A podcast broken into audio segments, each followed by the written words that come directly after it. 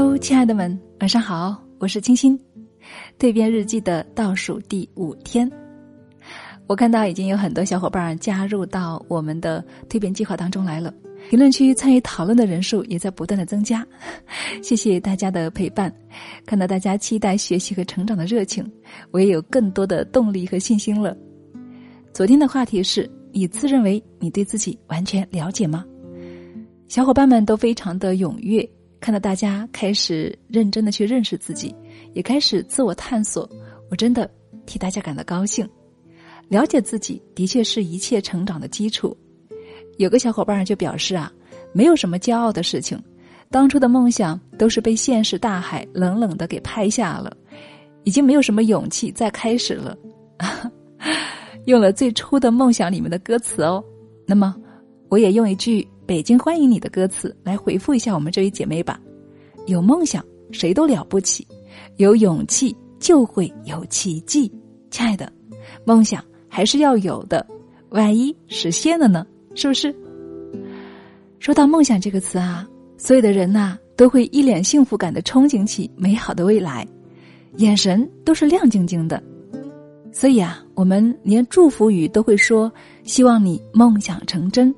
但是梦想还真不是祝福一下就能够成真的，它就像一个宝藏一样，是需要我们不断的付出努力才可能实现的。亲爱的，你认同吗？就拿我来说，我之前最单纯的梦想就是做主播，就那么简单。